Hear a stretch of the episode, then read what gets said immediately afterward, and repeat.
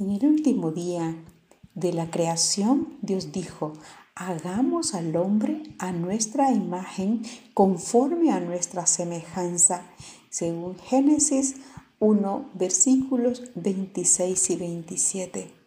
Y así de esta manera, Él terminó, Dios terminó su trabajo con un toque personal.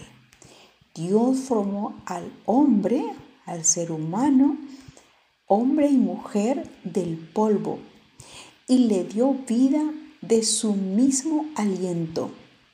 Versículo Génesis 2, 7.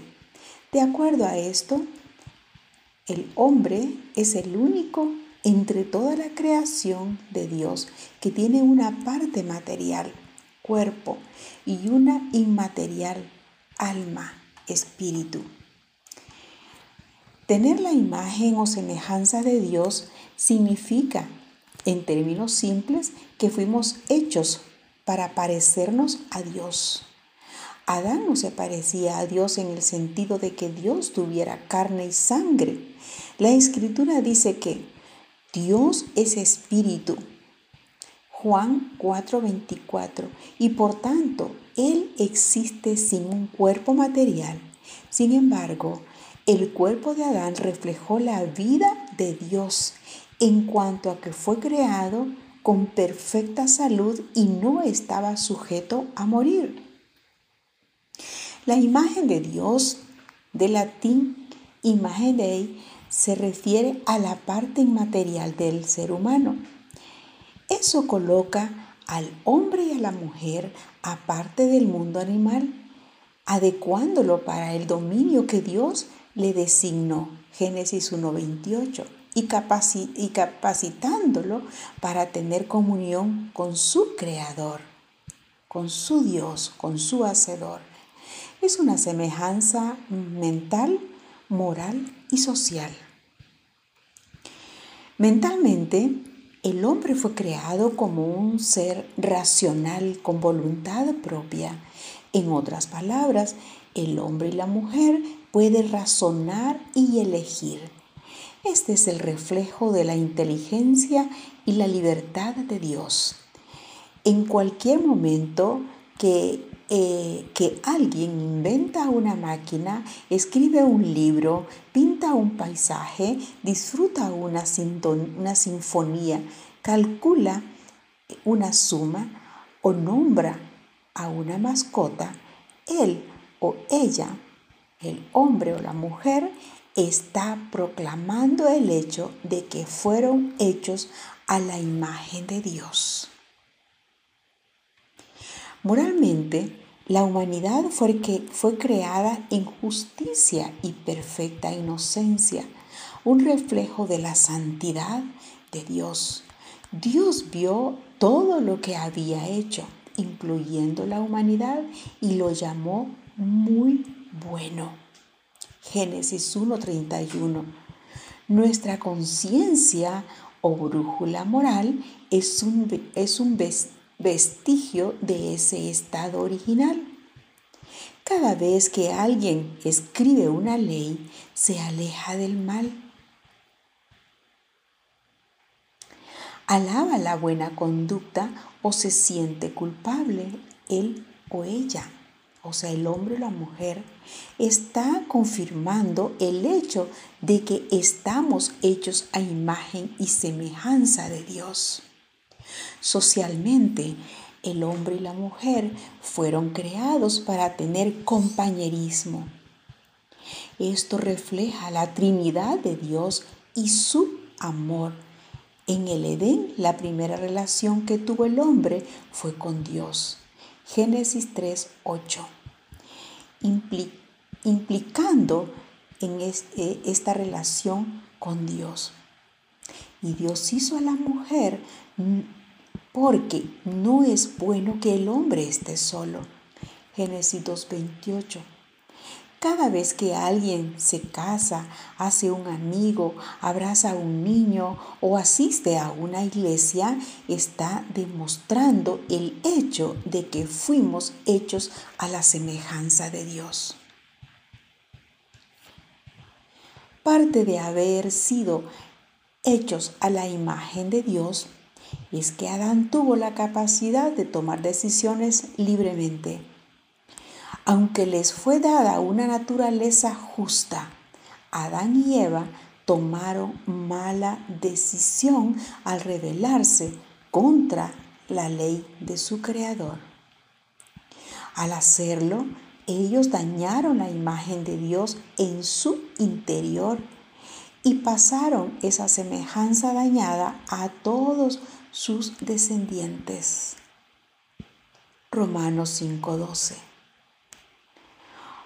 Hoy todavía llevamos esa semejanza de Dios, de acuerdo a Santiago 3:9, pero también llevamos las cicatrices del pecado y mostramos los efectos mental, moral, social y físicamente.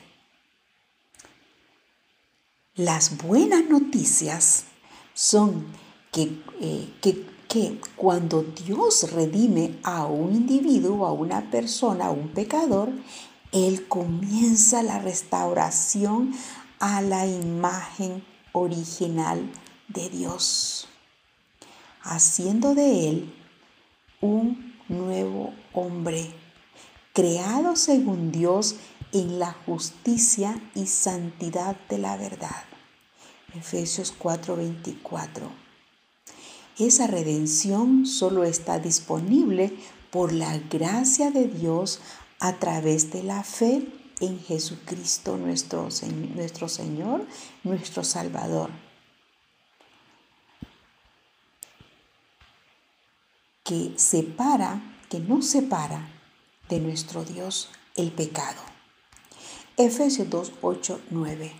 Por medio de Cristo somos hechos nuevas criaturas a la semejanza de Dios. Segunda de Corintios 5, 17.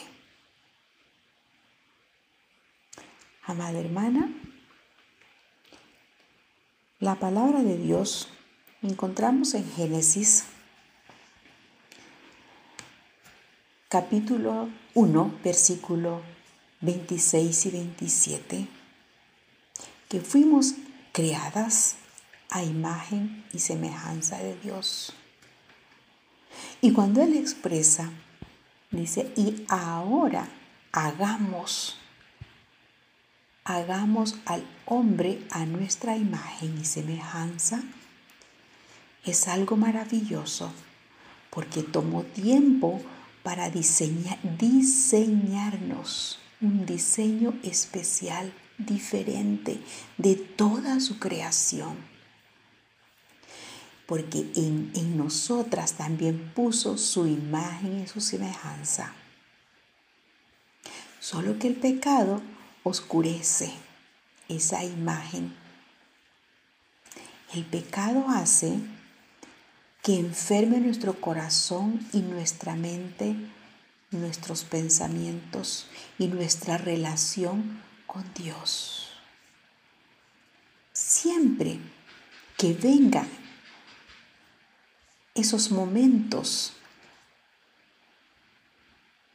del deseo de un placer que nos conduce al pecado, debemos tomar un momentito, un segundo de pensarlo. ¿Esto que voy a hacer le agrada a mi Dios? ¿Le agrada a mi Padre? Porque Él me creó en santidad. Él me creó a imagen y semejanza suya, a imagen y semejanza del Trino Dios. Dios nos anhela y Dios nos hizo a su imagen y semejanza para que vivamos conforme a su voluntad y a sus propósitos.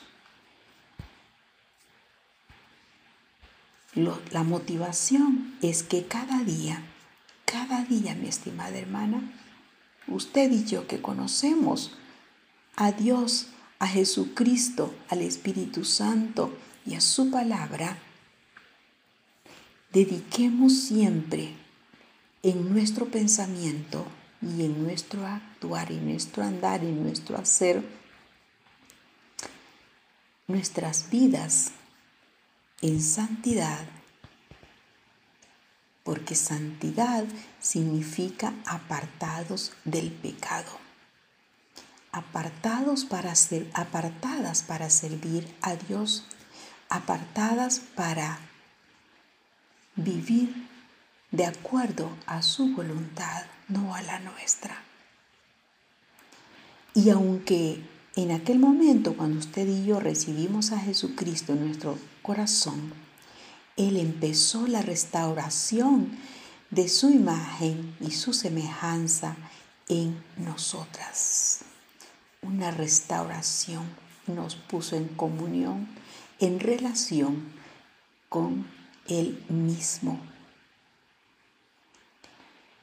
Estimada amiga, Tú que no has conocido a Jesucristo quizá, nunca has tomado tu decisión por Jesucristo. Él te hizo a ti, a su imagen y semejanza. Pero esa lejanía, esa, eh, eh, esa eh, desunión, es estar apartada de Dios a causa del pecado, la imagen y semejanza que hay en ti de nuestro Dios ha sido oscurecida. Pero Él te está llamando porque Él anhela con todo su corazón restaurar en ti la imagen que está oscura, que está no vista a causa de la lejanía de Dios. Y Él quiere entonces ponerte en comunión, en relación, en amistad con Él mismo. Nuestro Dios está interesado en ti. Desea recibir a Jesucristo en tu corazón y decirle, sí, Señor Jesucristo, yo entiendo que tú diste tu vida en la cruz por salvarme y por rescatarme y para perdonar todos mis pecados. Allí los crucificaste en la cruz. Por tanto, yo hoy me arrepiento de haber decidido mucho tiempo estar lejos de ti. Y en esta hora abro mi corazón para que tú vengas a vivir en mi vida, en mi corazón, y me perdones todos mis pecados y restaures mi relación contigo y me pongas en comunión contigo. Señor Jesús, entra a mi corazón, límpialo con tu sangre preciosa, todos esos pecados que me alejan de ti. Muchas gracias por perdonarme, por entrar a mi vida.